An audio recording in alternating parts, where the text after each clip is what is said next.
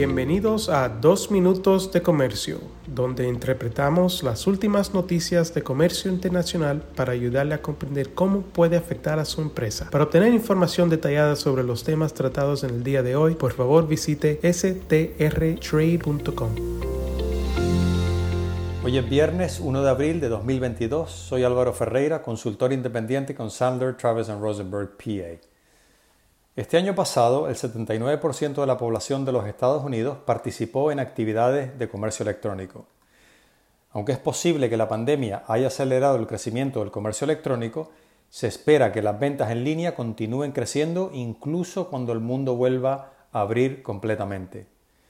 Las empresas estadounidenses, incluidas las pequeñas y medianas empresas, han aumentado sus exportaciones e importaciones a través del comercio electrónico. Algunas empresas venden a través de plataformas como Amazon o Etsy, mientras que otras han establecido sus propias tiendas en línea o venden a través de plataformas nicho. eBay indica que el 96% de las pequeñas y medianas empresas en su plataforma exportan a un promedio de 17 países extranjeros diferentes. Sin embargo, algunos países mantienen barreras a la importación, como por ejemplo reglamentos técnicos y requisitos de etiquetado que limitan las ventas a dichos mercados. A las empresas les sigue preocupando que las falsificaciones en línea puedan dañar su reputación y robarles ventas. Y mientras que las importaciones a los Estados Unidos por debajo de los 800 dólares ingresan libres de impuestos bajo la disposición legal conocida como de minimis, otros países, como por ejemplo Brasil, aplican aranceles y procedimientos aduaneros onerosos a casi todas las importaciones. Otro ejemplo es la India, que limita la inversión en ciertas categorías de comercio electrónico e impone un mandato de almacenamiento nacional para los servicios de pago electrónico. Argentina, por su parte, prohíbe los documentos producidos electrónicamente para trámites aduaneros, lo que afecta especialmente al comercio electrónico. Mientras tanto, los requisitos de protección de datos de la Unión Europea afectan a todas las entidades que ofrecen bienes o servicios a personas en línea. Si bien Estados Unidos ha tratado de fomentar una mayor apertura en esta área, negociando tratados de libre comercio que incorporan capítulos de comercio electrónico con disposiciones sobre no discriminación y transparencia, las reglas globales de la Organización Mundial del Comercio no se han mantenido al día con los flujos comerciales internacionales.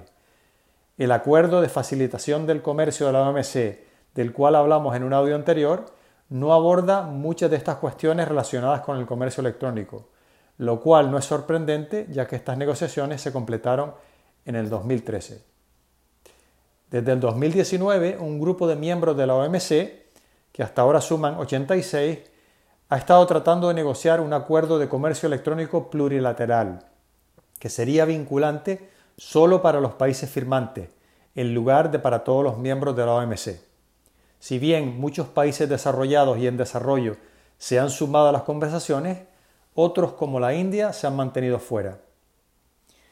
Se estima que China tiene 710 millones de clientes de comercio electrónico, con transacciones de comercio electrónico que superan a las de Estados Unidos, el Reino Unido, Japón y Alemania en conjunto.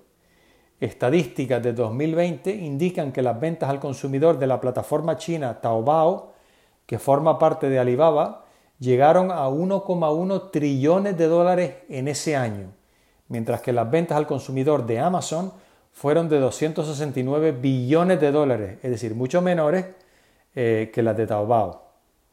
Sin embargo, China parece estar intentando limitar el alcance de las negociaciones sobre el comercio electrónico. El progreso en estas conversaciones ha sido mucho más lento que el ritmo del cambio tecnológico que hemos experimentado. Está claro que el comercio electrónico llegó para quedarse y los países de todo el mundo necesitan ponerse al día con sus consumidores y con sus empresas. Muchas gracias por su sintonía. Aprovecho para enviarles un muy cordial saludo. Con profesionales en nueve oficinas, Sandler Travis Rosenberg es la firma de abogados más grande del mundo dedicada a asuntos legales de comercio internacional, aduanas y exportación.